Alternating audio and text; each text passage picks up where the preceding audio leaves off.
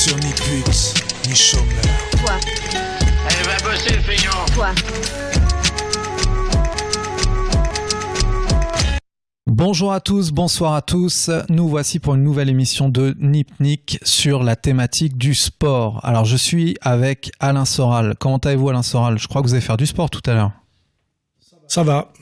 Ça Et va vous allez faire quoi comme sport là? J'ai entendu que vous, vous allez faire du sport. Je continue euh, l'entraînement de boxe française euh, deux fois par semaine. Deux fois par semaine Ouais, parce que plus, euh, plus j'ai du mal. J'ai surtout du mal à trouver le temps. Parce que ça prend pas mal de À temps. part la boxe, vous faites un autre sport, la course ou je sais pas, ou autre chose? Qui dit faire entraînement de boxe dit euh, saut à la corde, dit, euh, dit tout ce qui va à côté. hein. Quand on fait un sport sérieusement, il y a le cardio, donc on, donc on fait pas que ce sport. On fait, enfin voilà, il y a les, les fondamentaux, c'est euh, soit course à pied, soit saut à la corde, euh, les, assoupli- les, les étirements, hein, et puis tout ce qui est euh, gainage, euh, abdos, euh, pompe, etc. Donc on fait tout ça. C'est pour ça que ça prend une bonne séance de sport, ça prend minimum une heure et demie, quoi. Alors votre premier souvenir de sport? C'est difficile à dire, mais je, quand j'étais gamin, euh, il y avait le, le Tour de France et c'était encore l'époque de, de la domination de, de Jacques Anquetil, hein, pour vous dire que ça remonte à loin, parce que sa dernière victoire, c'est en 50. Non, j'exagère peut-être, non Non, non, si c'était, c'était encore. hein. Euh, et je, mes, souvenirs, c'est j'ai rêvé sur le sur le cyclisme, sur le tour, de France à l'époque où les Français étaient assez euh, dominants sur le Tour de France, parce qu'il y avait le, fameux de- combat euh, euh, Poulidor-Anctil. Alors c'était un sport euh, populaire d'ailleurs, le cyclisme avant, plus qu'aujourd'hui ou comment ça a évolué? Oui, oui, c'était un sport populaire. Et moi, j'habitais en banlieue parisienne, là, à Meudon-la-Forêt, quand j'étais gamin. Et c'était euh, la cité dortoir euh, construite par Pouillon, qui après allait construire des cités dortoirs en, en- dans la- dans l'Algérie euh, post-coloniale. Donc c'était la cité dortoir des, des ouvriers de, de Billancourt. hein. il y avait l'île Seguin. Et en fait, cette cité dortoir avait été construite essentiellement pour les ouvriers de, de l'île Seguin. Donc je me retrouvais dans un bain euh, on va dire, euh, socio-culturel de de- de- de- d'ouvriers, de, fils d'ouvriers de chez Renault, euh, dans une cité, euh, une cité dortoir euh, mo- modèle et moderne hein, d'ailleurs, parce que c'était tout neuf, donc c'était euh, c'était beau et de bonne qualité. hein. Et effectivement, on admire, on a, quand on est gamin, on admirait les, les sports populaires et le cyclisme. euh, je sais pas si c'est toujours le cas aujourd'hui, mais je crois que oui quand même. C'était vraiment le sport populaire par excellence. Ça Euh, beaucoup moins quand même aujourd'hui. le Tour de France, c'est quand même un gros, un gros, gros événement, mais c'est sûr que c'était lié le, le cyclisme à la paysannerie française, hein, au- à la campagne, à la paysannerie, et euh, avec l'effondrement de la France paysanne, hein, statistiquement, puisqu'il y a plus que, il y a moins de 2% de paysans en France, euh, recruter des, des cyclistes euh, devient plus, plus compliqué. C'est pour ça qu'aujourd'hui, on, a- on voit beaucoup une domination de cyclistes des pays de l'Est, puisqu'ils sont encore dans une situation, euh, on va dire, sociale, peut-être proche de la France des années euh, 50-60, avec un secteur agricole euh, et une, un monde rural très, très important. Est-ce que vous pensez que ce sport, il est euh, forcément lié au dopage, puisque euh, faire de 150 km par jour euh, à, des, à des vitesses de 50, 60 km heure, voire plus, est-ce que c'est humain, humainement possible ou est-ce que c'est lié au dopage, d'après vous? Je crois que c'est Jalabert qui avait dit qu'on ne pouvait pas faire le Tour de France en ne buvant que de l'eau. Et il avait été honnête de le dire, c'est une évidence parce que c'est, vous pas oublier que c'est le Tour de France, c'est genre 23 étapes avec seulement, euh, je sais pas, deux jours de repos, je crois, et des étapes qui font euh, en moyenne euh, 200 km, hein, je crois, avec des étapes de montagne où les types se, se tapent, euh, même si elles sont plus courtes, genre 5 cols. C'est-à-dire que c'est euh, humainement monstrueux hein, de, de pouvoir faire un Tour de France. C'est euh, les, les cyclistes ont- sont des, des sportifs qui ont parmi les sportifs qui ont le cœur qui bat le plus bas, puisque on a il n'y a pas de sportifs, de, de de haut niveau qui ont un cœur qui bat euh, au-dessus de 45, hein, je crois. hein. C'est alors que le, le- déjà un mec qui, qui bat à 60, c'est déjà un type en pleine forme. hein. Et je me rappelle que euh, comment s'appelle euh, Induren était à 35 pulsations minutes, et je crois que le euh, le, le, type qui avait le cœur qui battait le plus bas de tous les cyclistes, c'était pas le meilleur parce que c'était Rominger, donc qui est quand même un très bon. Je crois qu'il est, il a, il était descendu à 29. Je, me de mémoire hein, tout ça, hein. c'est pour vous dire que c'est un peu des extraterrestres. Et c'est sûr que pour euh, pour pouvoir se taper le Tour de France, on ne peut pas boire que de l'eau. Alors après, en plus, historiquement, on peut en parler. Le dopage est arrivé très très tôt dans le vélo. Hein. Alors oui, justement, le dopage, c'est quoi votre avis là-dessus? Et puis, est-ce que tous les sports en sont victimes? Ou est-ce qu'on doit parler de victimisation aussi à cause du dopage? Ou est-ce que c'est une composante du sport? Toute façon, il y a une... Professionnelle. Il, suffit d'étudier les choses historiquement. Au départ, les sports sont des sports d'amateurs. Donc, c'est des gens qui consacrent un certain nombre d'heures par semaine d'entraînement pour progresser. À un moment donné, euh, le niveau monte puisque le principe du sport, c'est l'amélioration de la performance. On peut pas faire un spectacle sportif avec des performances qui stagnent. Il faut forcément que le record soit battu, que le temps soit battu, que ce soit de plus en plus haut, de plus en plus fort, de plus en plus vite. Hein. Donc, donc, quand à un moment donné, euh, mécaniquement, euh, le type, pour progresser en performance, euh, arrive à s'entraîner, on va dire, 8 heures par jour, euh, tous les jours de la semaine, à un moment donné, il arrive à un seuil limite, on va dire, et critique de progression. Il est obligé de, s'il veut continuer à améliorer ses performances, à recourir à d'autres choses que l'entraînement au sens strict. Alors après, est-ce que le dopage ne fait pas partie de l'entraînement? Par exemple, les coureurs de, fond de, l'Afrique des hauts plateaux, qui naissent à des altitudes importantes euh, Et est-ce que c'est déjà pas un dopage naturel de, naître à des altitudes de, de, de, sais pas, de 2000 mètres par rapport à des types qui naissent au niveau de la mer, vous voyez? Donc en fait, la, question du dopage, c'est euh, la question de l'égalité face au dopage et de la quantité du dopage, de la dangerosité du dopage.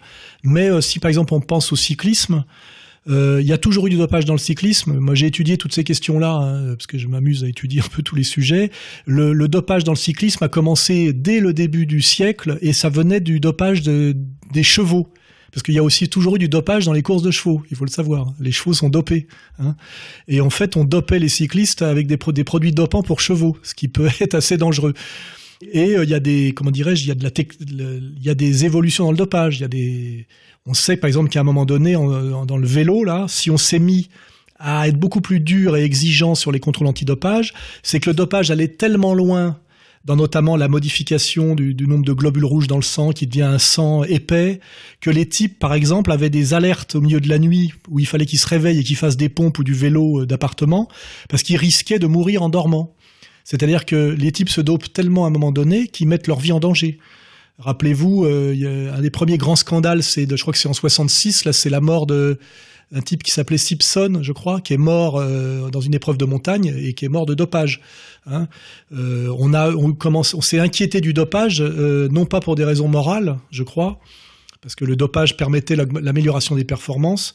Et on sait aujourd'hui, avec la possibilité de réfrigérer, enfin surtout que comme on réfrigère systématiquement les poches de sang, Aujourd'hui, on fait des contrôles de, antidopage rétroactifs et on découvre avec l'amélioration de la de l'antidopage que des poches de sang d'il y a 10 ou 15 ans de, de champions étaient déjà dopés à l'époque alors que leur dopage n'était pas détectable. C'est comme ça que Jalabert, euh, pour qui j'ai d'ailleurs un très grand respect, par ailleurs, euh, a été mis sur la touche du commentaire sportif euh, à un moment donné, mais il a été réintégré là parce que on avait pu démontrer qu'il s'était dopé quand il était au plus haut niveau dans les années, je sais pas, c'était dans les années 90.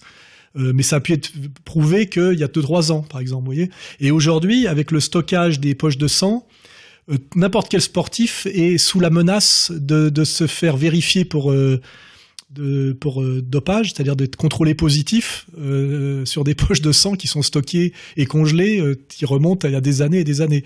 Et là, ce qu'on peut vérifier effectivement, enfin, la vérité, c'est qu'il faut pas chercher les sportifs dopés. ce qu'il faut, c'est chercher les sportifs pas dopés. C'est rarissime. Et en cyclisme, c'est rarissime depuis très très longtemps. Euh, je sais que quand on, étudie par exemple la rivalité euh, Poulidor-Anctil, Anctil est d'ailleurs mort d'un cancer de, de, l'estomac euh, assez jeune, ça aussi c'est un signe. Les sportifs de haut niveau qui meurent jeunes comme ça vers 50 ans, de cancer, souvent de l'estomac, du foie, etc. C'est souvent parce qu'ils ont beaucoup abusé de dopage et que ça détruit de l'intérieur.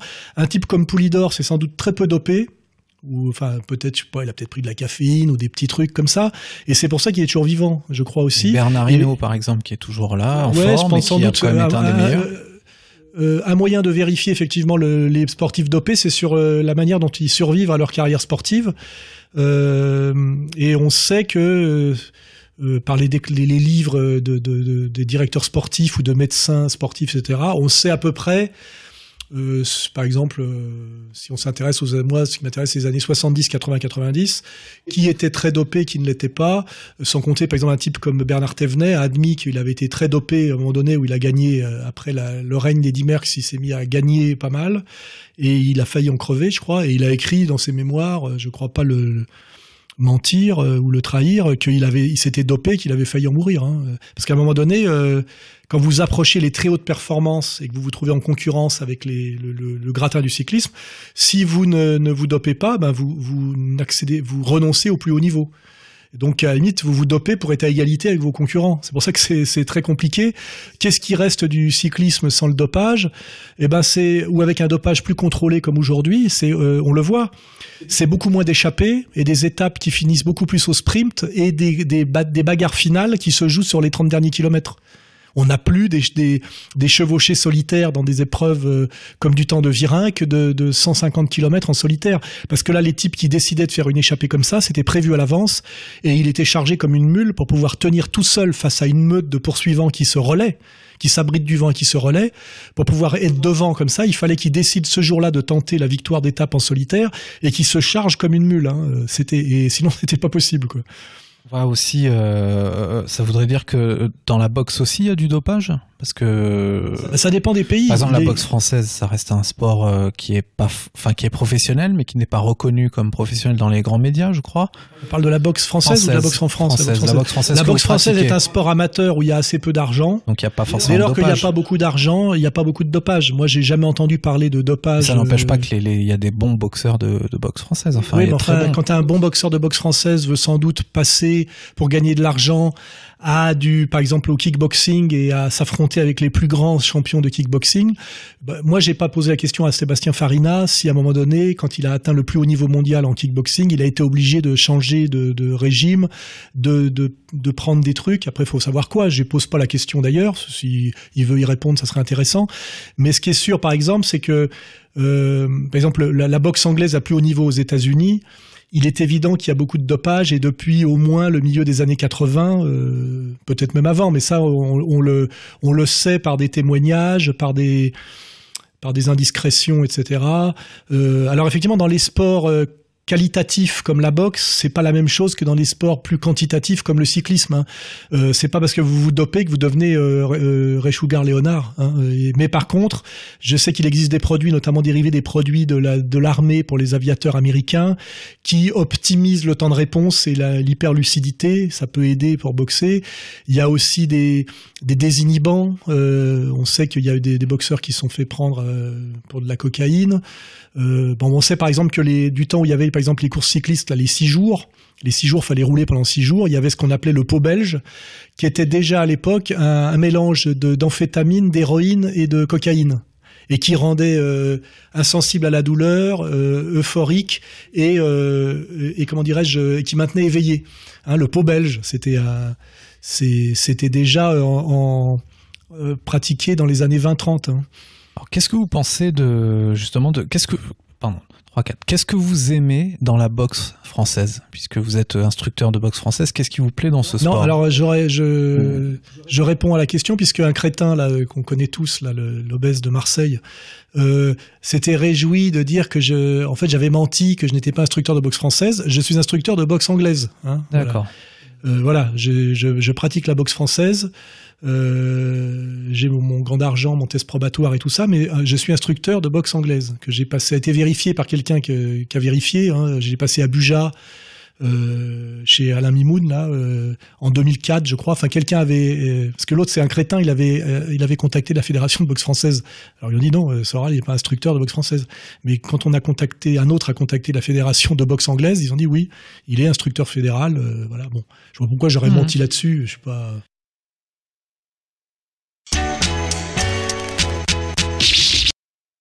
en tout cas, pourquoi vous aimez euh, ce sport Alors déjà, ce qu'il faut distinguer la boxe française, boxe anglaise, en tout cas euh, par rapport à votre affect. Pourquoi j'aime ce sport? Bah, Déjà, c'est parce que c'est un sport français et que moi, j'ai voulu faire des sports de combat quand j'étais très jeune, bon, il y a 18 ans, et il y avait la, la mythologie des sports asiatiques. Hein. C'était l'époque, n'oublions pas, euh, encore de de Bruce Lee, hein, avec toute la mythologie du karaté, etc., euh, qui avait une espèce d'aura euh, magique, le coup qui tue, etc.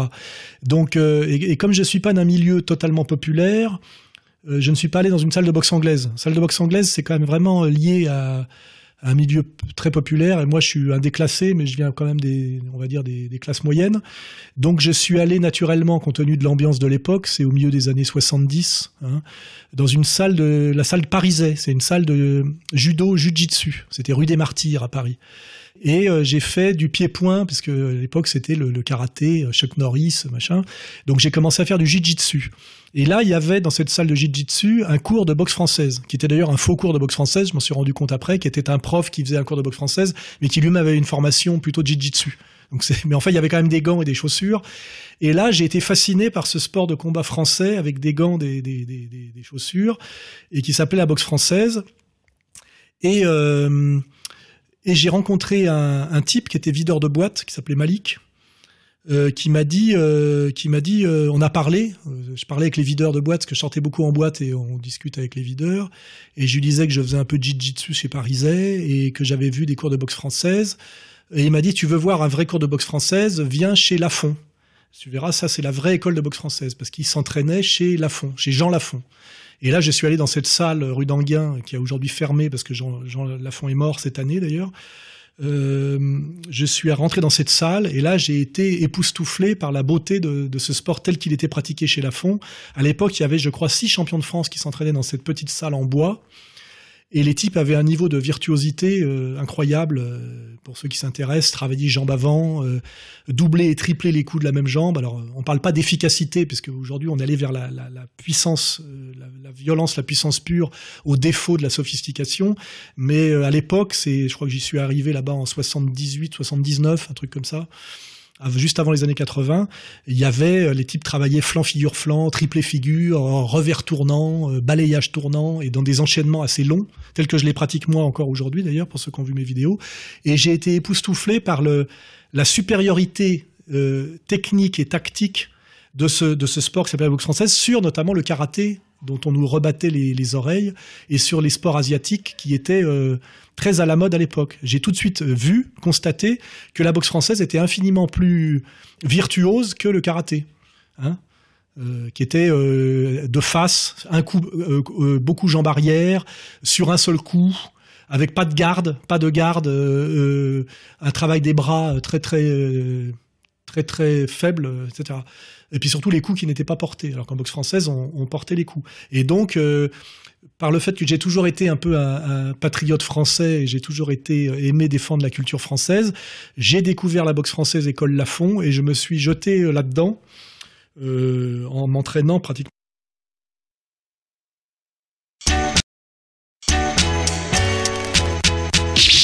Alors ce monsieur Jean Lafont, qu'est-ce qui vous a, qu'est-ce qui vous a appris en fait sur le sport et peut-être sur d'autres choses, puisque le sport ça peut permettre d'autres. Lafont, c'est marrant parce que Lafont, c'était Lafont père et fils. Son père était déjà le type qui avait relancé la, la, mode de la boxe française après-guerre. Et lui, c'était un, un, personnage parce qu'il avait été euh, prisonnier dans un stalag euh, pendant la guerre. Il avait euh, enseigné la boxe française aux détenus et il avait refusé d'enseigner la boxe française aux, aux, aux Allemands par patriotisme. Donc c'était une espèce de figure tutélaire de la boxe française. C'est lui qui avait sauvé la boxe française qui avait été en voie de disparition à cause de la guerre, je crois. Et en fait, il a créé des salles de boxe française en France après-guerre, et son fils en, avait une aussi qu'il a ouverte en 68. Donc Lafont père et fils ont à un moment donné régné sur la boxe française en France, euh, on va dire euh, après-guerre, et surtout dans les années 60-70. Dans les années 60-70, pratiquement tous les champions de France venaient de chez Lafont, père ou fils. D'ailleurs, je précise que Farina, qui était un très très bon combattant de boxe française, qui a été champion du monde de kickboxing, a été formé par Lafont Père. Et c'est pour ça qu'il avait un très beau niveau et un, très haut niveau. Et moi, les plus beaux combattants que j'ai vus de boxe française, je parle en virtuosité technique et en difficulté, en des types qui étaient très très durs à combattre tellement ils étaient bons. Euh, je ne vais pas citer de nom là, mais euh, si, euh, il y avait José Torrente, un type qui s'appelait Pento. Un avec qui j'ai encore que j'ai avec qui j'ai boxé jusqu'à l'année dernière, s'appelait Stéphane. Euh, euh, ils avaient euh, un niveau technique, mais qui, qui, fascinerait les commentateurs de, de, de, de sport de combat actuels, type, type MMA, etc. Après, je dis effectivement, c'était plus technique que, que brutal à l'époque. On essayait de faire de la belle boxe. Hein. Euh, l'évolution à partir des années du, de la fin des années 80, ça a été de mettre plus de, de brutalité avec l'arrivée de la boxe taille notamment, la concurrence de la boxe taille, et donc au détriment de, des combinaisons techniques.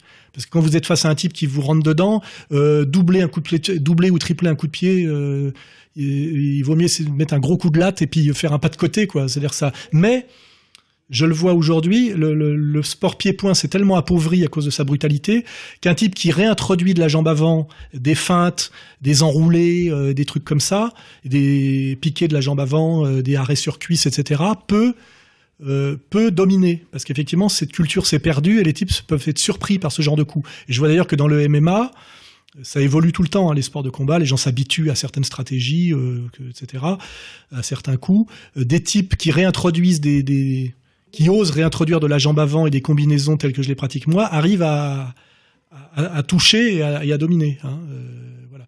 Donc euh, moi, je, je défends aujourd'hui des techniques de boxe française qui se sont perdues et je prétends qu'il faut absolument les intégrer dans son bagage pugilistique pied-point et que ça, à un moment donné dans le combat, ça permet, ça peut permettre de faire la différence, notamment pour euh, euh, construire des enchaînements, toucher, etc., euh, et permettre euh, le coup, le coup technique et fin et celui qui permet le coup fort derrière. Vous voyez, c'est quel principe de la boxe anglaise. Hein. En boxe anglaise, on a un bras avant qui travaille et qui prépare et qui permet le bras arrière puissant, euh, ce qu'on appelle la droite. Hein, le direct du droit. On met jamais le direct du droit tout seul parce que un adversaire qui est, qui est formé ne le prend pas. Et c'est le même principe en réalité. Il faut construire, donc il faut des combinaisons, il faut une jambe avant euh, qui travaille et qui amène, qui permet d'amener une jambe arrière en, qui surprend et qui l'a fait mal. Un low kick qu'on ne voit pas venir fait plus mal qu'un low kick qu'on voit venir. Et puis ce qu'on appelle un high kick, un coup de pied figure, mmh. qui est amené par d'autres coups, fait que le type le prend en pleine gueule et qui dégringole. Alors que s'il est mis tout seul, jambe arrière, sans préparation, l'autre il a le, il a la garde, euh, on le bloque et même il bloque et il remise. Et je vous garantis qu'un un coup de pied figure jambe arrière donné sur un type qui l'attend, qui bloque et qui remise avec son point arrière, celui qui gagne, c'est le point sur le pied. Celui qui se retrouve sur son cul et parfois KO. On a vu Procop d'ailleurs se faire mettre KO comme ça dans la fin de sa carrière. C'est le, le, coup de poing domine sur le coup de pied s'il n'y a pas un travail de construction. C'est des choses que, dont je suis certain parce que j'ai 30 ans de pratique et que qu'en plus j'analyse. Donc je vérifie, je vérifie tout ça.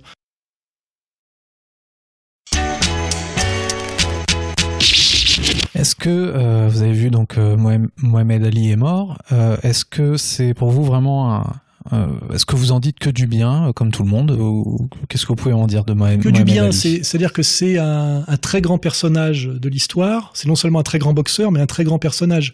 Alors évidemment, quand on voit sa polémique et la manière dont il a traité Joe Frazier, on peut se dire que comme, comme souvent les gens brillants et, et incandescents, il avait peut-être un côté méprisant, un côté dur, un côté stratège, euh, et qu'il a sa part d'ombre comme tout le monde. Euh, le, le, deuxième combat contre Sonny Liston, quand on regarde bien le ralenti, j'ai peur que le combat ait été acheté. Bon, il avait, il avait battu Liston au premier combat, mais euh, ce, ce, coup, ce coup magique qu'il lui donne, euh, il y est pas. C'est-à-dire que Liston, à mon avis, était payé pour perdre et il n'a pas voulu, il a pas voulu faire d'efforts et il s'est couché dès le premier round.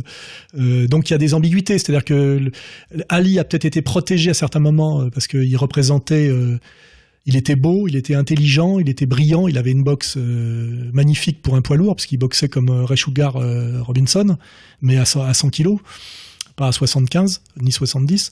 Euh, donc il est, possible qu'il ait été parfois favorisé dans sa carrière. Qu'est-ce qu'on peut dire d'autre? Et par rapport à Frazier, effectivement, il s'est pas très bien comporté avec Frazier. On sait pas trop pourquoi d'ailleurs. Il avait nourri une espèce de de haine contre Frazier alors que Frazier l'avait aidé. Et donc il a sa part d'ombre comme tout le monde. Mais je veux dire euh, là aussi c'est comme euh, euh, en fait on admire des gens qui sont des personnages exceptionnels mais ça veut pas dire que ce sont des saints qui sont parfaits. Mais globalement Ali est un, incroyable personnage de l'histoire un incroyable personnage historique politique et, incroyable, sportif. Enfin incroyable boxeur. C'est pas ça ça c'est pas frelaté. Il suffit de regarder en plus, il a eu, comme Tyson d'ailleurs, c'est marrant, parce qu'il a eu aussi, je crois, trois ou quatre ans d'arrêt au meilleur moment, puisque lui, c'est pas en prison pour viol, mais pour insoumission à la guerre du Vietnam. C'est vraiment deux époques à mettre en parallèle. Hein. Mmh. L'époque Tyson, qui est un génie de la boxe poids lourd, et l'époque euh, Ali. Ali, c'est l'élégance des années 60 et l'utopie des années 60. Et... Euh, et euh, Tyson, Tyson c'est la brutalité le, avec le côté fascinant des années 90. Hein Mais c'est deux grandes, grandes figures de la boxe. Mais elles sont emblématiques de leur époque. hein.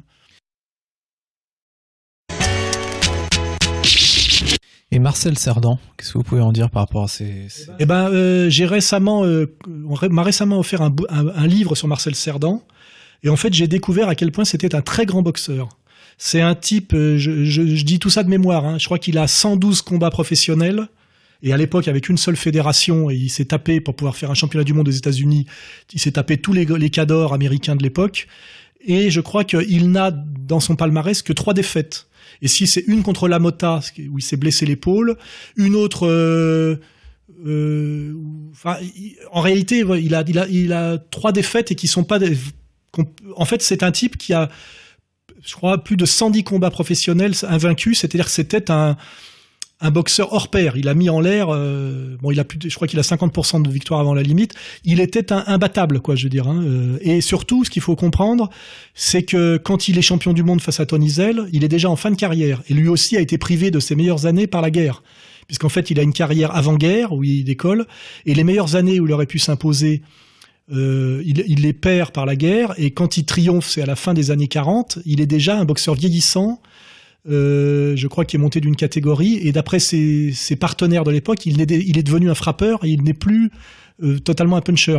Donc c'est pour vous dire à quel point le type était un très grand boxeur, parce qu'il a battu euh, les meilleurs Américains, et le meilleur Américain de l'époque, et la Mota, c'est un accident, il l'aurait battu en match retour, euh, c'est sûr.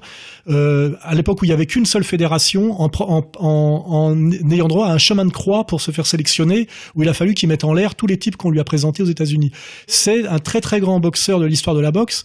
En revanche, d'un point de vue de la technique, euh, c'est pas un révolutionnaire de la boxe, contrairement à, à Rechuga, à, euh, Robinson, qui lui est un génie de la boxe du point de vue de la des déplacements du, style. C'est un révolutionnaire de la boxe, Rechugar euh, Robinson. Alors que, que, Cerdan, il a une boxe en fait classique. Hein. Euh, je sais pas, on dit, c'est un boxe en crunch. Et c'est aussi, ça aussi, c'est un poids welter.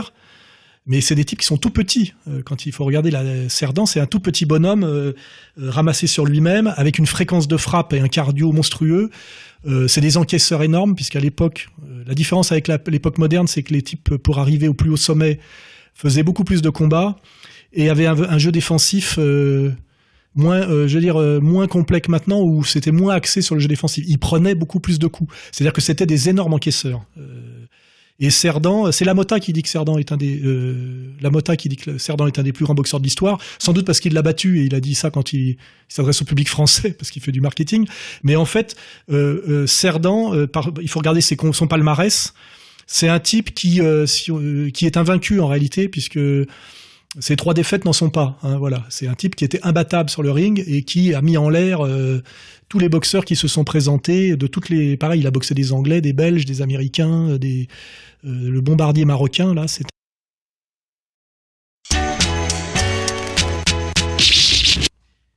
Le tennis, vous suiviez ou vous suivez toujours Roland Garros? Est-ce que vous vous rappelez quand Yannick Noah a gagné?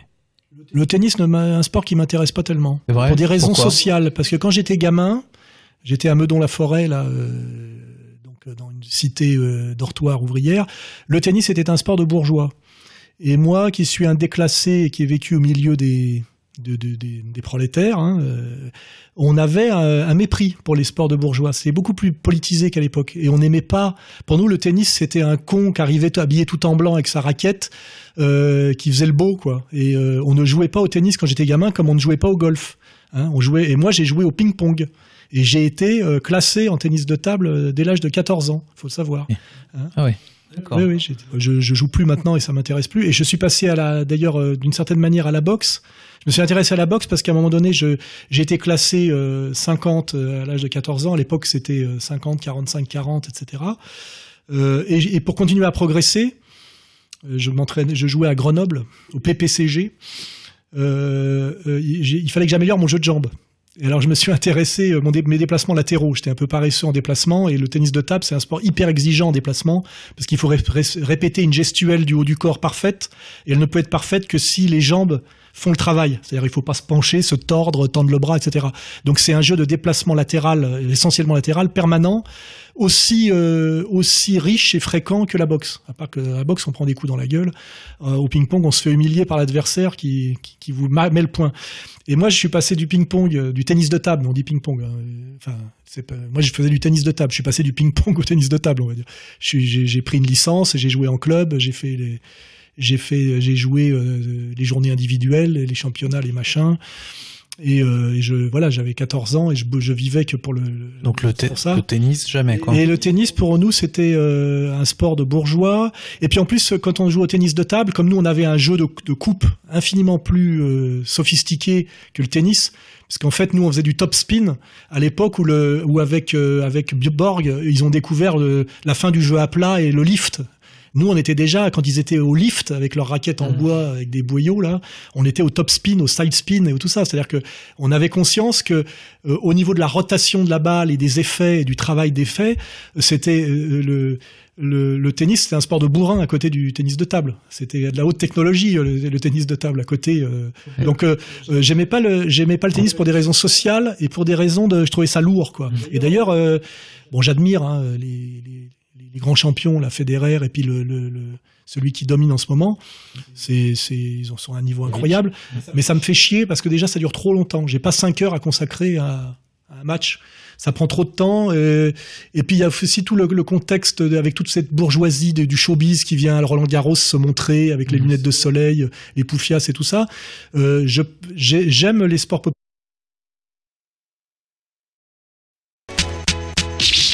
Alors, on va parler du sport populaire numéro un en France, le foot. Euh, est-ce que l'équipe de France en 1998 était si forte que ça avec Zidane, etc. Ou est-ce que c'était plutôt une opération marketing pour, la, pour le, côté multiculturel euh, français? Non, non. L'équipe de France de 98 était très forte. Parce qu'il y avait non seulement euh, Zidane, mais il n'y avait, y avait pas que Zidane. Parce qu'il faut bien comprendre aussi que si Messi risque de ne jamais être champion du monde, ou Cristiano Ronaldo, c'est que dans une équipe il faut un grand leader comme a été Platini à un moment donné ou Zidane chez nous, mais il faut quatre cinq autres joueurs de très très haut niveau.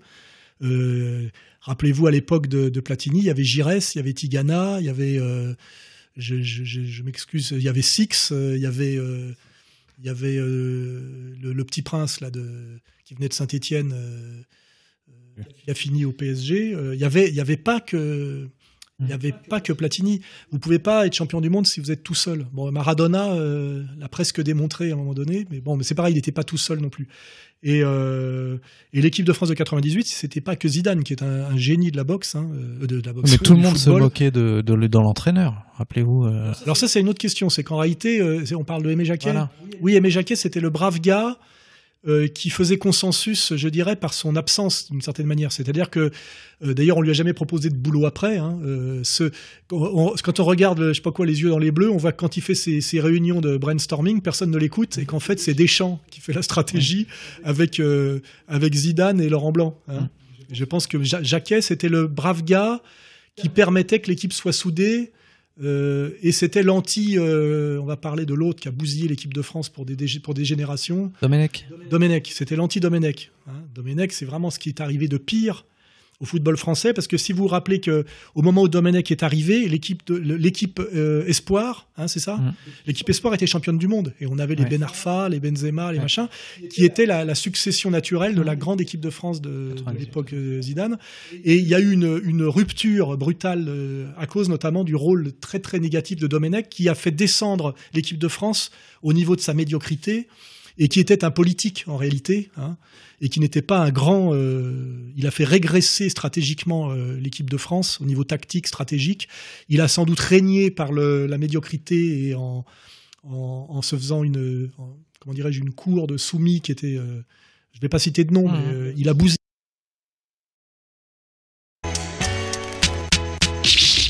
Qu'est-ce que vous pouvez dire sur Benzema?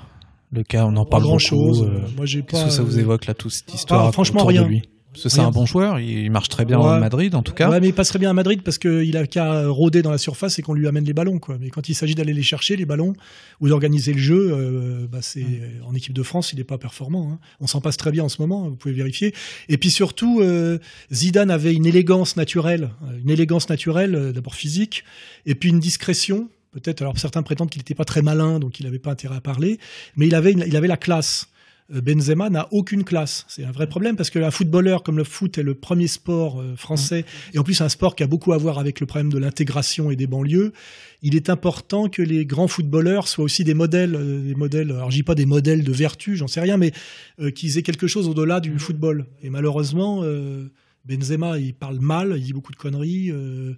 moralement, il a souvent dit des choses qui laissaient penser que alors après, c'est pareil, il faut comprendre que c'est des types qu'on met en, sport-études dès l'âge de 12 ans, qui sont des, des post-ados totalement isolés du monde et qui n'ont fait que taper dans un ballon. Et, euh, euh, il faut presque, je dirais, un miracle pour qu'ils aient par ailleurs une conscience euh, intellectuelle et politique compte tenu de ce qu'on a fait d'eux, parce qu'en fait, c'est des, des esclaves du ballon. Alors des esclaves qui deviennent des milliardaires. Donc effectivement, normalement, euh, on ne devrait pas trop poser de questions métaphysiques aux footballeurs, surtout que ce sont des, gamins, hein, il faut, dont il faut se rendre compte, mais euh, ce sont des modèles. Donc euh, de temps en temps, on peut imaginer que, comme Mohamed Ali, on va y revenir, qu'un type soit à la fois soit un modèle, on va dire, à la fois politique et sportif. Et là, ça devient une grande figure. De ce point de vue-là, Benzema n'est pas une grande figure, alors que Zidane a quelque chose. Quoi. Il a une grâce, et un, respect à tous les niveaux. Il, a, il avait un, un football bien supérieur à celui de.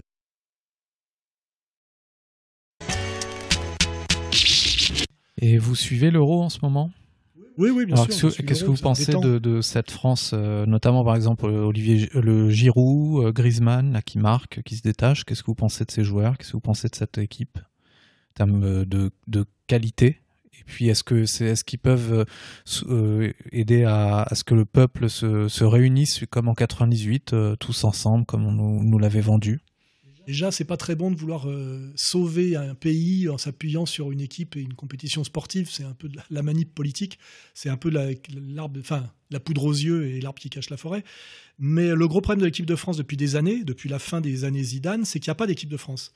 Il y a des footballeurs qui sont assez performants individuellement dans des équipes dans lesquelles ils sont mercenaires, souvent à l'étranger, mais qui n'ont jamais fait une équipe. Et c'est ça le problème. Et là, ce qu'on a un peu vu, mais contre une équipe euh, qui est quand même qui, bon, qui a fait des performances, mais ça c'est quand même euh, l'Islande.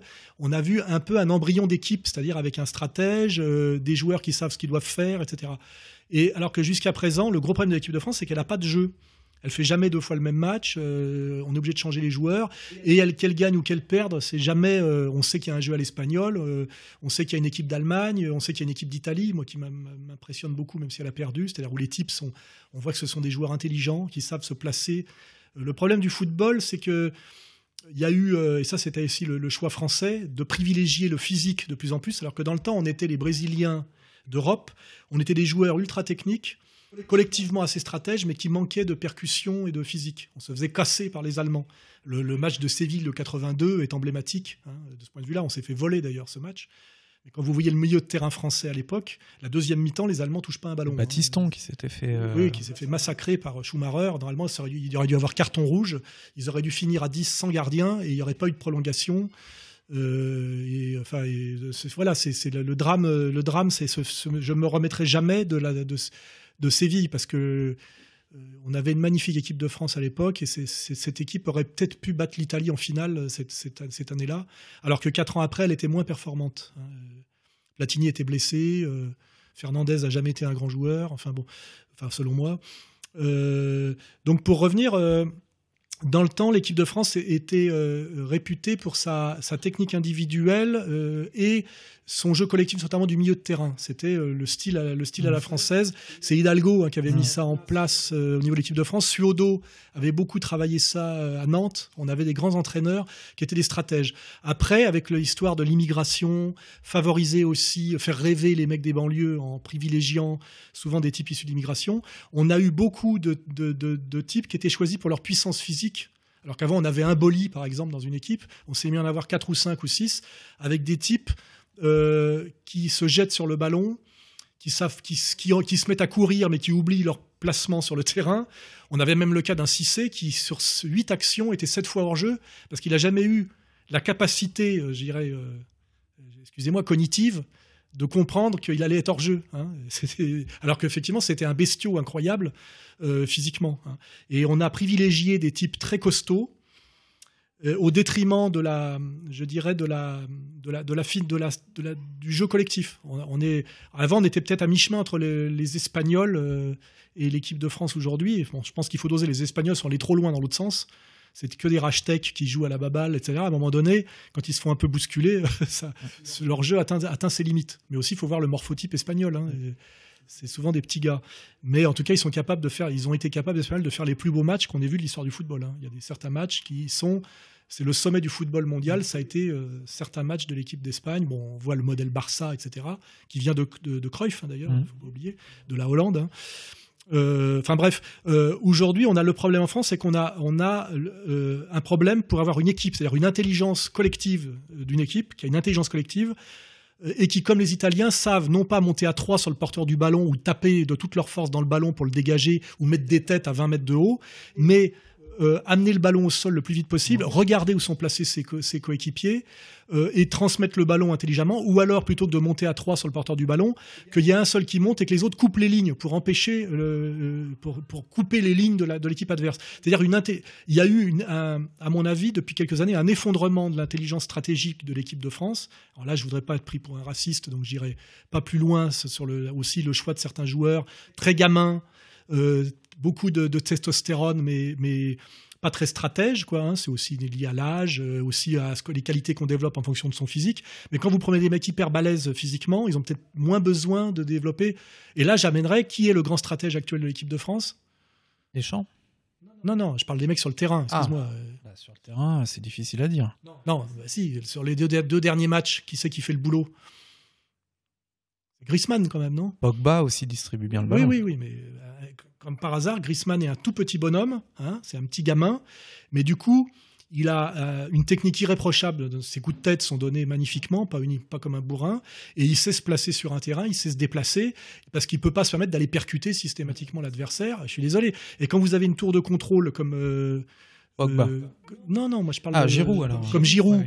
Euh, et, et vous avez déjà un Griezmann et un Giroud qui jouent bien ensemble, et puis après on met en scène un, un Pogba qui arrive à trouver sa place parce qu'on lui on l'aide à trouver sa place. Il commence à y avoir une équipe. Or, euh, 11 joueurs de football, bon, on va enlever le gardien de but, 10 joueurs de football, même qui jouent au meilleur niveau euh, chacun individuellement, ne font pas une équipe. Et je le dis, ça fait des années qu'il n'y a pas d'équipe de France. Et euh, on a, on a. Est-ce que maintenant on va commencer à avoir une équipe de France, c'est-à-dire qu'il y a un jeu où les mecs savent ce qu'ils doivent faire, se placer, comment ils doivent se déplacer en fonction d'eux, etc. Alors la question, c'est est-ce que la France va être capable de reproduire face à l'Allemagne ce qu'elle a produit en première mi-temps face à la à l'Islande? C'est ça la vraie question. Avec un peu de chance, puisque l'Allemagne a eu un match euh, incroyable face à l'Italie, très fatigant, qui va sûrement. Oui, euh, puis ils ont quatre ou cinq les joueurs sur handicapés. le tapis. Mais euh, rappelez-moi la dernière fois qu'on a battu l'équipe d'Allemagne en match officiel. Ça, ça date des années 70, je crois. Et encore. je suis même pas 72, je crois. Ouais, ouais. Voilà. c'est Voilà. Très vieux. Donc euh, en- les Allemands. euh, Euh, D'ailleurs, est-ce qu'on peut se demander aussi si le parcours de la France n'est pas acheté? Parce que quand on voit euh, qu'il faut attendre la demi-finale pour rencontrer une équipe sérieuse, euh, Une comparé équipe à l'Italie, l'Allemagne, euh, etc., c'est un peu. une équipe sérieuse. euh, on, peut se, euh, on se pose des questions. Certains se Ouais, enfin, regarde, le- maintenant, on a un euro qui a été élargi, avec beaucoup plus d'équipes qu'avant. Donc, il y avait des tas de petites équipes. En plus, on a disloqué des anciens pays de l'Est, au fait que tu as des Slovaques, des, des, Tchèques, des Tchèques, des Slovaques. Tu pas de Yougoslaves aujourd'hui, tu as des Croates, des Bosniaques, des machins, etc. Donc, on a des équipes euh, qui sont euh, des petites équipes, même si d'ailleurs elles jouent bien. Euh, le sommet étant l'Islande, et les mecs, ils sont 300 000. Il y a combien de licenciés en football en France? 2 millions ouais, beaucoup, même plus, je pense. ou 3 Ouais, millions, ouais, un truc comme ça. Donc, Bah, de toute euh, façon, c'est l'équivalent d'une d'une d'un- d'une grande région, quoi, le l'Islande. hein, c'est- Oui, c'est c'est-à-dire pas- que les mecs, ils sortent une équipe de 11 joueurs alors qu'ils sont 300 000. Excuse-moi, ils ont éliminé la Hollande en, en, en poule qualificative, là. Et, et même si nous, on leur a mis 4 buts euh, en première mi-temps, euh, non, 4 buts en première Oui, mi-temps, et on a perdu mi-temps, 2-1 ouais. la deuxième. C'est-à-dire qu'il ne faut Hmm. pas oublier qu'en deuxième mi-temps, on perd 2-1. Alors tu me diras, on est peut-être démobilisé quand on mène 4-1, mais la deuxième mi-temps, l'air de rien, le- je pense que Deschamps, il a dû gueuler après, c'est qu'en deuxième mi-temps, euh, on prend 2-1. hein. Hmm. Euh, voilà, on n'est pas capable de, de- de maintenir le truc. Et on voit d'ailleurs que, comment il s'appelle, euh, notre virtuose, là, euh, Payet, Payet, comment il s'appelle Payet, ouais. Ouais, Payet, en deuxième mi-temps, il se met à faire n'importe quoi. Il se met à jouer tout seul. euh, le syndrome hasard, tu vois. Pareil, Hazard, c'est un très grand joueur de, de bas d'immeuble, mais c'est un, c'est un, joueur arrogant et avec une mentalité un peu de voyou. Et c'est très facile pour une équipe intelligente en face de le faire déjouer. hein. Il suffit de le provoquer un peu. euh, Il veut, il veut faire les trucs tout seul. Il veut garder le ballon. Il veut défier au lieu de transmettre. Et finalement, il a, l'équipe de Belgique s'est fait sortir euh, à cause de, de, la, de, la- de manque d'intelligence de hasard. hein, euh, voilà. Et pour continuer sur le foot, euh, Blatter, qui est donc euh, qui, qui s'occupait de la FIFA, a dit euh, que lors des tirages, il y a des boules plus ou moins chaudes pour savoir. Ouais, mais bon, de toute le- façon, quoi qui qu'il arrive, est-ce que bon, le pays organisateur doit arriver en demi-finale si on veut, si on veut que ça fonctionne bien, c'est la règle. On a gagné le, une fois le mondial parce que c'était en France et les Anglais l'ont gagné une fois parce que c'était en Angleterre. Donc effectivement, on peut se poser des questions, ouais, bon, si on veut, mais euh, n'oublions pas que euh, avec ce, cette, euh, cet euro élargi, dans toutes les poules. Il y a eu, comment dirais-je, une équipe forte et des équipes moins fortes, même si ça se nivelle pour des raisons simples. C'est que les grandes nations de football ont des joueurs qui jouent dans les meilleurs clubs d'Europe et donc ils se tapent des saisons très dures et très longues. Et comme on arrive en fin de saison là, le problème c'est que finalement des joueurs d'un petit pays qui jouent dans des clubs moins prestigieux avec des saisons moins dures et moins longues peuvent arri- arriver en forme et dominer. L'équipe d'Islande, c'est peut-être ça aussi. hein. alors que on voit que Ronaldo, euh, il est un peu cuit. hein. il est un peu cuit par, par sa saison. Euh, donc en fait, aujourd'hui, il y a plus de- euh, on voit un truc, c'est qu'il n'y a plus de petites équipes. hein. Il n'y a plus de petites équipes. Et d'une, et deux, les défenses priment sur les attaques. Il est très dur aujourd'hui de marquer des buts. Euh, et euh, il y a du 1-0, il y a du tir, au- il y a du, du tir au but final, etc. Mais euh, si on regarde les autres équipes qui, ont, qui sont passées et qui ont été éliminées, euh, aucune équipe, ne- aucune équipe ne s'est tapé des poules euh, où il y avait trois, trois clubs, euh, trois équipes majeures, comme ça a pu être le cas à une époque où, où, effectivement dans l'Euro il y avait que des grosses équipes, parce qu'il y avait le Portugal, l'Espagne. Où on disait que c'était plus facile de gagner le, mo- le, le- le mondial, monde que l'Europe. Puisque, alors, bon, voilà. Donc, de toute façon, la France, là, à l'arrivée en demi-finale, elle se tape l'Allemagne. hein. Et l'Allemagne, c'est euh. C'est la plus grosse équipe du monde, euh, historiquement, avec le Brésil et l'Italie. Ça aura fait une Euh, seule équipe si derrière il y a le Pays de Galles qui, euh, qui passe en finale. Parce que s'il gagne, c'est-à-dire qu'il y aurait eu que, en tout cas en termes de renommée, ça aurait été l'Allemagne la seule équipe euh, euh, vraiment connue, reconnue comme forte par rapport à toutes les autres équipes. ouais, mais regarde, euh, Galles, le Portugal va se retrouver en demi-finale, c'est ça Oui, voilà, contre, ce- le Pays de Galles ce soir où nous tournons c'est la demi, ils sont en demi. Voilà. Combien ils ont gagné de matchs Ah bah ce soir. dans le jeu Combien ont gagné Combien l'équipe de, du Ah non, Portugal le a Portugal gagné aussi, c'est désastreux. Ils sont arrivés en demi-finale en étant. Ils ont pas gagné un non, match. mais ils ont, c'était, c'était un parcours euh, aussi très simple en fait pour eux. Ils n'en ont pas perdu un, mais ils n'ont pas gagné un. Donc euh, bon, euh, ce qui est sûr, c'est que c'est quand d'ailleurs le match Ce euh, soir. Ah, ce soir, d'accord. Voilà. Peut-être regarder. Tiens. Euh, c'est sûr, c'est sûr que l'épreuve de vérité pour l'équipe de France là, c'est-à-dire pour euh, Griezmann, contre Giroud, euh, Pogba et, et Payet. Voilà. ça? ouais.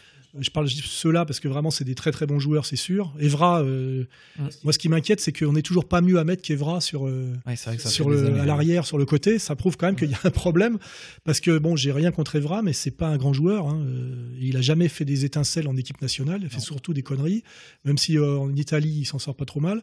Mais ce qui est inquiétant, c'est que Deschamps qui est tout sauf un mauvais. Hein, je vais pas me permettre de dire que c'est qu'il a visiblement il a rien de mieux à mettre que Mm. Evra. Donc on a on a, comme je disais, qu'une grande équipe, c'est pas qu'un seul grand joueur. On a un problème, c'est qu'on a 4-5 très bons joueurs dans l'équipe de France, mais on a aussi des, des, types de, de seconde zone. Et que sans doute au niveau. Il va falloir qu'on marque des buts contre les Allemands parce qu'on risque d'en prendre. C'est un peu comme ça que je le dirais. Parce qu'au niveau de défense, on n'est pas des cadors. hein. Si la France gagne l'euro, est-ce que euh, on assistera à cette France black blamber euh, encore Non, non, je pense que ça, c'est fini. Ça. Pourquoi fini. Ça s'est marchera passé bien. pas deux fois Bah, L'époque de la France Black Blamber, c'était la domination des SOS racisme. Donc ils avaient envie de la France Black Blamber. Je vous fais pas un dessin, Julien Drey nous vendait ça à l'époque. Aujourd'hui, on est dans la communautarisation à outrance, on est dans la- l'islamisation des banlieues voulue hein, par tout le monde. Euh, je crois que personne ne veut de la France Black Blamber aujourd'hui au niveau de nos élites politiques. hein. Donc euh, ça fera du bien au pays parce que c'est toujours mieux de gagner que de perdre, mais on n'en tirera pas du tout les mêmes euh, marrons du feu politiques qu'à l'époque parce que la volonté politique n'est plus celle-là. hein. Euh, ouais, on aura. euh, on aura. euh, Ouais, il y d'abord, aura pas de vague, quoi. En fait, on va gagner, et puis c'est tout. encore gagné. Et il faut voir, oui, il faut voir les. Puisqu'il reste deux matchs. Ouais. là. L'idéal, ça serait de battre l'Allemagne en, en demi et le, le- le- peut-être le Portugal, parce que Ronaldo, c'est une figure, bien que Mm. euh, les Gallois, ils ont aussi leur, leur champion, là. D'ailleurs, euh, il y a eu euh, la communauté portugaise qui a beaucoup gueulé parce qu'il y a eu un article de 20 minutes qui a dit que le Portugal, ils ont titré le, match du Portugal Portugal dégueulasse. Et Il y a pour une fois un, un rappeur portugais, parce qu'ils disaient qu'ils jouaient très mal, en fait, que c'était dégueulasse plus, leur jeu. vrai, Et donc il y a un, mal. y a un rappeur portugais euh, du, groupe La Harissa qui a dit euh, que euh, euh, il y en a marre de nous prendre à chaque fois, de se permettre avec nous des, des termes, de, de nous se moquer de nous. C'est vrai qu'on parle jamais de la, portu- de la communauté portugaise. Euh, on, a- on vrai qu'on se moque libre, librement de ces, des Portugais en France. De, on dit, euh, on dit que c'est des, des maçons, etc. Il y a toujours les blagues sur les poils, des choses comme ça. euh, et en fait, voilà, c'est la première fois qu'on entendait quelqu'un issu de cette communauté qui disait qu'il faut peut-être arrêter parce que les journalistes ne se permettraient pas la même chose avec d'autres communautés. Moi, ouais, j'ai pas trop, pas suivi le, j'ai pas trop suivi le truc. Mais la est-ce que vous avez un mot pour la communauté portugaise en France? Non, j'ai pas un mot pour la côté portugais. C'est une des communautés qui s'est le mieux intégrée de toutes les communautés qui sont arrivées sur le territoire pauvre et pour travailler. Euh, c'est sans doute le, on va dire, euh, de- pour, euh, pour les gens venant du Sud, le, le plus assimilable de tous les, les migrants venant du Sud est le portugais, c'est certain. D'abord parce qu'il y a une amitié euh, pour la France liée à l'hostilité commune euh, envers l'Espagne. Ça crée des liens. Puis parce que le, le portugais a une réputation de, de- de politesse, de propreté, de sérieux dans le travail. Euh, oui, vraiment, si pour être raciste anti-portugais, faut, faut vraiment le vouloir, quoi. hein. Voilà, donc le, la- l'affaire, est enfin le, le- le débat est clos. Mais non, le problème plutôt, c'est aujourd'hui le fait de faire mousser médiatiquement comme jamais autour de l'Euro de football. Il y a des émissions consacrées à ça sur Bing Sport, euh, sur euh, l'équipe 21 et même sur la 6. Ou alors on fait venir des experts, bon c'est marrant. Et alors c'est de parler sur un match qui va durer, euh, je sais pas quoi, Ouais, une heure, une heure et euh, demie, deux heures. une heure et demie, d'arriver à faire parler 8 heures dessus. euh, et, et là, ce qui est marrant, parce que c'est vraiment. euh, les, les télés ont découvert quelque chose de pas cher. Tu prends, tu prends trois anciens footballeurs, je sais même pas si tu les payes, euh, qui sont là, et tu leur dis alors, tel joueur, il est en forme, pas en forme, et la stratégie, et l'équipe, et le machin.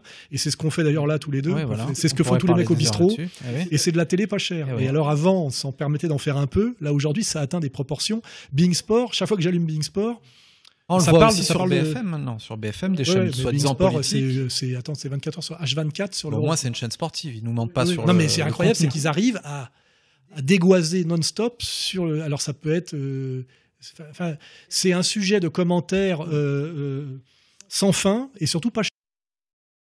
Mais avec le foot, c'est ce qui est intéressant, c'est qu'on ne parle pas simplement de sport, parce qu'on peut parler de c'est sociologique, c'est enfin déjà le pourquoi ce sport Euh, Je sais que par exemple euh, des boxeurs, euh, beaucoup de boxeurs de boxe française, ça les énerve de voir que les footballeurs gagnent autant. Ah, là, c'est la que- question du, c'est la question du marché. c'est la question du marché. C'est le, euh, le football et le sport la mondial. rémunération. Bon, évidemment que c'est immoral un gamin qui gagne autant. Mais ça, c'est un problème politique. Mais après, si on s'en réfère au marché et au pouvoir politique du marché, or aujourd'hui, la société dans laquelle on est, société bourgeoise capitaliste, est une société dont le politique est dominé par le marché. En termes de marché, même s'il est moralement scandaleux ce que gagnent les footballeurs, il est sur le plan euh, de la logique du marché, c'est totalement explicable puisque c'est fonction de l'argent que ça ramène. Euh, ce qui était assez a- anormal, je ne vais pas dire que ça me plaît, hein, ce qui était assez anormal, c'est que découvrir qu'à l'époque, notamment de l'équipe d'Allemagne de Beckenbauer, il a fallu euh, que quand il y a eu la Coupe du Monde en Allemagne, que l'équipe d'Allemagne mena- menace de faire grève pour toucher une prime euh, en tant que joueur de l'équipe nationale. Alors qu'à l'époque déjà, il y avait une manne économique énorme, mais que les joueurs ne touchaient rien. Pendant des années et des années, le joueur a été le parent pauvre de la manne financière du football. Et à un moment donné, ça, euh, ça a basculé, ça s'est inversé. Aujourd'hui, c'est un peu la, revanche. Il y a des grands joueurs qui doivent être. euh, je pense à des mecs comme Copa ou des trucs comme ça, qui à l'époque, avec leur carrière, ont pu s'acheter un bar tabac ou un restaurant. Aujourd'hui, euh, c'est vrai que ça doit leur faire mal de se dire j'aurais, je serais arrivé euh, Quelques années plus quelques tard, décennies après, je serais milliardaire. Quoi. Alors, euh, effectivement, ça s'explique par rapport au marché. Mais ça veut dire que le marché n'a rien à voir avec la morale et que le marché est un vecteur de, comment dirais-je, de, de dysfonctionnement sur le plan humain. hein. C'est-à-dire que c'est dysfonctionnel sur le plan humain et en même temps totalement fonctionnel sur le plan du marché. Parce qu'en fait, les joueurs euh, touchent une part qui est totalement euh, proportionnée par rapport à la manne globale, compte tenu que c'est eux quand même qui font le boulot sur le terrain. Tu Mais est-ce que, est-ce que vous diriez que techniquement, c'est plus simple d'être footballeur que d'être boxeur? Par exemple, de boxe Alors française, je, parce je que la vais boxe faire un aveu. Je n'ai jamais joué au football de ma vie. Je suis un sous-doué du football et j'ai jamais trop aimé les sports collectifs. Donc, je me rends pas compte euh, euh, par moi-même. Je sais par moi-même ce que c'est que d'être un grand boxeur parce que j'en suis pas un. Et je sais ce qu'il aurait fallu que je sacrifie, que je fasse pour pouvoir atteindre le, plus haut niveau en boxe. Hein. Euh, donc quand je regarde, alors moi je sais que j'ai des potes qui sont, comment dirais-je, des grands fans de, de, basket américain. Ils me disent un footballeur c'est rien par rapport à un grand basketteur. Déjà un, grand basketteur faut qu'il fasse 2 mètres 10, qu'il soit capable de mettre des des, paniers à trois points dans tous les sens, etc. Et dit quand on voit les footballeurs qui sont à peine capables de cadrer dès qu'ils tirent un peu fort à 20 mètres, ils, se disent euh, euh, bon. Je J'ai pas la réponse. Ce que, c'est dit, la, réponse sur le sport, c'est par rapport à, à l'éventail de populations qui sont touchées. Pour être un grand euh, joueur de polo, il faut dominer une communauté de grands bourgeois de 200 personnes hein, pour être un grand joueur de polo. Pour arriver au plus haut niveau en football comme Messi, on est sur un sport planétaire de pauvres qui demande aucune mise de fond. Il faut être meilleur que des millions de mecs. Alors, ce qui est sûr, c'est que par rapport à son sport lui-même, un grand footballeur est un type qui a euh, qui est arrivé au sommet d'une pyramide infiniment plus haute qu'un type qui est un grand champion de waterpolo. Même en boxe française où il y a peu de combats pour arriver à être champion du monde. Oui, oui, bien sûr. Bah, oui, bien sûr, évidemment. Euh, un, grand champion de boxe française. Euh, a pas autant effectivement de gens à dominer euh, qu'un grand champion de boxe anglaise, etc. Euh, mais c'est bon, ça c'est des critères pour essayer d'analyser. Ça, n'enlève en rien la préparation, le, côté technique, mais euh, ah, sur le plan de la souffrance, sans doute qu'il y a des différences. C'est-à-dire que pour être champion du monde de boxe anglaise sérieusement, comme l'a été Pacquiao là, il faut, il faut vraiment euh, aller au sacrifice physiquement bien plus que pour être. Euh, la boxe anglaise, il y a euh, beaucoup plus de gens qui en font aussi que de la boxe française. Oui, oui, oui. Et puis, et puis il y a de l'argent et c'est des sports professionnels. Donc dès lors qu'il y a de l'argent et qu'il y a du monde et qu'il y a de la concurrence, ça fait monter le niveau de, à tous les niveaux. Hein. le niveau aussi de dureté, le niveau le niveau de d'arnaque aussi, le niveau de voilà. donc sur le football euh, moi, quand je regarde, je suis fasciné par, euh, à certains moments par ce qu'il est capable de faire Messi. Je suis par contre euh, assez choqué au haut niveau de voir des types ratés notamment des coups de pied de corner, de les rater incroyablement, d'être pas capable, contrairement à ce que faisait. Euh, moi, à mon avis, à ce niveau-là, tous les mecs doivent avoir le pied gauche de Beckham, c'est-à-dire quand ils balancent un ballon euh, dans la surface et qu'ils cherchent la tête d'un de leurs adversaires, d'être capable d'envoyer le ballon à une précision de 50 cm. Or, tu as des types, encore aujourd'hui et à tous les matchs, ils font des erreurs de 3 ou 4 mètres. Et ça, je trouve quand même que c'est euh, inexplicable. Alors, est-ce que c'est parce que ça joue très très vite? Parce qu'il y a un problème aujourd'hui, c'est que le physique a pris le pas sur la technique. C'est-à-dire qu'on n'a pas le temps de la technique en football et on n'a pas le temps de la technique à cause de la vitesse et de la vitesse de, et de la brutalité de la défense. Aujourd'hui, euh, pour pouvoir déployer son jeu, il y a un temps de réponse infiniment plus court et, un danger bien plus grand. Parce qu'aujourd'hui, on laisse faire à peu près n'importe quoi. Hein. Euh, au niveau de la brutalité, les coups de coude dans la gueule, euh, exprès écraser le pied, mettre des coups de latte un type comme Zidane qui était un virtuose a passé sa vie à éviter de se faire casser les pattes. C'est pour ça que de temps en temps il s'est énervé. Hein. coup de tête. Oui, mais c'est parce qu'aussi on a essayé de lui casser les pattes en permanence, tu vois. Et on autorise euh, bien plus de choses que qu'à une certaine époque en football. Donc les défenses montent très très vite, elles sont hyper agressives et le temps de, de, travail pour un type qui veut qui veut euh, transmettre le ballon ou dribbler est beaucoup plus court qu'avant avec un stress beaucoup plus grand. Donc donc ça veut dire que pour moi le niveau le niveau spectaculaire baisse. Enfin, pour ceux qui aiment le beau jeu. C'est un sport qui est devenu beaucoup plus brutal et tactiquement euh, euh, souvent beaucoup plus faible. Il y a beaucoup de ballons en l'air, il y a beaucoup finalement de, mecs qui montent le long des lignes et qui, qui balancent dans le paquet en espérant que quelqu'un mette une tête. Euh, on voit beaucoup moins de 1-2 qu'avant, on voit beaucoup moins de, comment dire, de milieux de terrain montés collectivement en se distribuant le ballon, etc. et on voit du jeu brutal et simple avec des exploits individuels, comme d'ailleurs euh, ce qui résume un peu l'équipe de France qu'on n'aime pas et qui nous fait pas rêver et qu'on aimerait bien voir évoluer vers plus de jeux collectifs, plus d'intelligence de jeu. Euh, parce que euh, pour l'instant, effectivement, avec un peu de Griezmann, un peu de mmh. Pogba, un peu de, de, Giroud, et surtout de l'autre, Payet, on a des types qu'on pourrait se dire si on les faisait jouer plus souvent ensemble et qu'on pouvait faire le noyau d'une stratégie et après mettre à leur service des porteurs d'eau, des types sans doute peut-être un peu moins bons. Mmh. Euh, à la Evra, là, euh, qui, sont des types pas spécialement brillants, on pourrait avoir une grande équipe, comme est capable d'être l'équipe d'Allemagne souvent, l'équipe d'Italie. Dire, on n'a pas du tout, au niveau collectif, euh, une équipe capable de développer un jeu comme développe l'Allemagne ou l'Italie quand elle se met à, bien, à bien jouer, parce que les équipes déjouent parfois. Je ne parlerai pas de l'Espagne, parce que l'Espagne, ils sont arrivés au bout d'une logique. On les a vus être incroyablement brillants avec, comment il s'appelle leur, euh, leur meneur de jeu, là. Il s'appelle ouais, Iniesta. Iniesta, qui est capable d'être un joueur euh, son- euh, incroyable, d'une intelligence euh, tactique sur le terrain et d'une virtuosité technique, tout ça tout en délicatesse incroyable, mais il est assez facile à stériliser aussi, visiblement. On peut assez facilement l'empêcher de jouer. Une équipe aussi vieillissante, l'Espagne peut-être. Enfin, elle a gagné, elle a tout gagné pendant. Oui, oui, oui, bien sûr, ça aussi, mais. Mais euh, en fait, on est, euh, on- il y a l'extrême espagnol et puis il y a l'extrême français, je dirais. Il faudrait arriver à, à refaire une espèce de synthèse harmonieuse entre de la percussion, de l'engagement physique et, de, le- et de le- du, du football collectif, avec aussi un mec, un meneur de jeu qui soit un mec qui a la vision. Ce qu'avait euh, Zidane, ce qu'avait Platini, le mec, d'un seul coup, il balance un ballon de 40 mètres parce qu'il voit, il voit où il faut le mettre pour que le type s'engage. Et c'est facile de le voir à la télé, tout ça. Mais quand on est sur le terrain, il y a un côté génial d'être capable d'avoir la vision comme si tu étais effectivement dans les gradins avec une caméra pour savoir. euh, euh, et, et on voit souvent que les joueurs euh, moyens, même s'ils sont des bons joueurs de ballon, hein, des- ils n'ont pas la, la vision. C'est-à-dire qu'à un moment donné, il, faut, il y a euh, une demi-seconde pour transmettre dans la bonne direction au bon endroit, et le mec, il joue derrière. Surtout que Domenac avait bien dit qu'il fallait toujours remettre le ballon derrière, pour s'appuyer et monter lentement, pour avoir le jeu le plus médiocre, le plus lent, le plus inefficace du monde. Et on a encore des types comme ça. on a, D'ailleurs, on a eu un qui a fait ça, qui s'est fait sortir de l'équipe. C'est le celui qui a été qui a pas été sélectionné au dernier match là. Rémi. Ouais, ouais. Rémi, à un moment donné, il sait que balancer le il- jamais il le donne vers l'avant alors qu'il pourrait. Donc à un moment donné, ce mec-là, faut le sortir, quoi. Je veux dire, euh, le football, c'est ce qu'ils appellent la verticalité. Ils redécouvrent des termes maintenant, effectivement. C'est, faut, il faut jouer vers Ils l'avant. sont moqués Hein. pendant des années du jeu italien, soi-disant euh, Catenaccio, etc. Et- Ouais, mais eux, ils savent faire la ils savent, ils savent, non, non, parce qu'ils savent organiser la contre-attaque. hein. C'est pas pareil. hein. C'est de la stratégie et c'est efficace.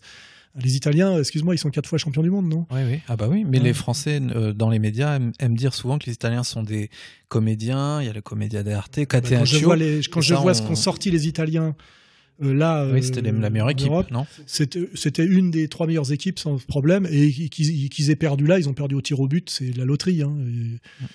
Et euh, Et il y avait aussi, une, un- on aurait dit, un amour du pays, de, de, de l'équipe. Ils ils se sont mis à pleurer après vraiment, alors eux, ils ont pas des besoin, millions. euh, excuse-moi, ils ont pas besoin de recourir. à leur, euh, Ils ont pas besoin de recourir à leur immigration, eux. hein. Et, euh, ils s'en sortent, euh, ils s'en sortent avec leurs effectifs de souche, tu vois. Donc non, non, il y a une intelligence du football italien qui que- qui, qui force notre respect, hein. parce que nous, on n'a pas, je vous dire, on a, euh, on n'a pas un football. Il faut qu'on redécouvre le football intelligent. hein. Euh, Ça ne veut pas dire forcément de, de se couper de, le- de, de la France d'origine euh, africaine qui Non, joue mais, bien. On n'est pas obligé de racialiser le problème à outrance, mais euh, il y a une manière d'apprendre à jouer au football et il y a des morphotypes. Et il faut bien comprendre que le, type issu de l'immigration, souvent euh, africaine, est, déjà d'un point de vue euh, puberté plus précoce. Hein, donc quand tu, tu vois en sport-études, etc., euh, pour qu'un Griezmann arrive au sommet, alors avec son physique, il, a fallu, il faut qu'il arrive à développer une intelligence de jeu bien supérieure. Sinon, il se fait défoncer par des bourrins, quoi. Or, euh, Pogba, c'est un bon joueur, mais c'est aussi un incroyable balèze. Tu vois ce que je veux dire? Quand la tête là qu'il met, effectivement, c'est pas une tête en précision hein, et en finesse, c'est s'imposer physiquement. savoir- Or, à un moment donné, les entraîneurs et les politiques ont privilégié un type, un type de, de- comment dirais-je, de, un morphotype et un type de, de, de joueurs qui sont, qui étaient des joueurs issus de l'immigration hyper physique. Hein. C'est pas du racisme de dire ça. Hein. C'est Pourtant, il y a un la- entraîneur qui l'a dit, qui vous rappelez, qui s'est Oui, fait. c'est euh, Sagnol. Voilà, il a, a dû oui, mais s'excuser tout le monde le sait. pour. euh, Tout le monde le sait. Oui, mais tout le monde le sait. À un moment donné, comme dirait Trump, euh, vous voulez qu'on gagne ou vous voulez faire du politiquement correct? À un moment donné, il faut doser. L'équipe de handball, qui, est, qui a quand même le plus beau palmarès de tous les sports collectifs du monde, elle est très équilibrée d'un point de vue euh, des, choix euh, morphotypiques et je dirais donc et, et- et ethniques euh, et morphotypiques, etc., liés à l'âge de la puberté, euh, liés au, voilà, au poids moyen, etc. On sait bien quand on va prendre un joueur d'origine portugaise, il a peu de chances d'avoir euh, de faire deux mètres, enfin de faire 85 kilos à 16 ans, quoi. Je veux dire. Mais par contre, il peut tricoter avec des jambes hyper rapidement, dans le petit périmètre, proposer des solutions.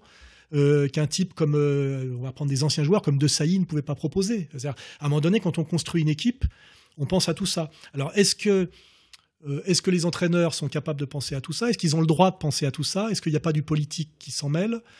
Voilà, il y, y a tout ça. Pourquoi Ben Arfa n'a pas été sélectionné, par exemple, alors que c'est sans doute le meilleur joueur français?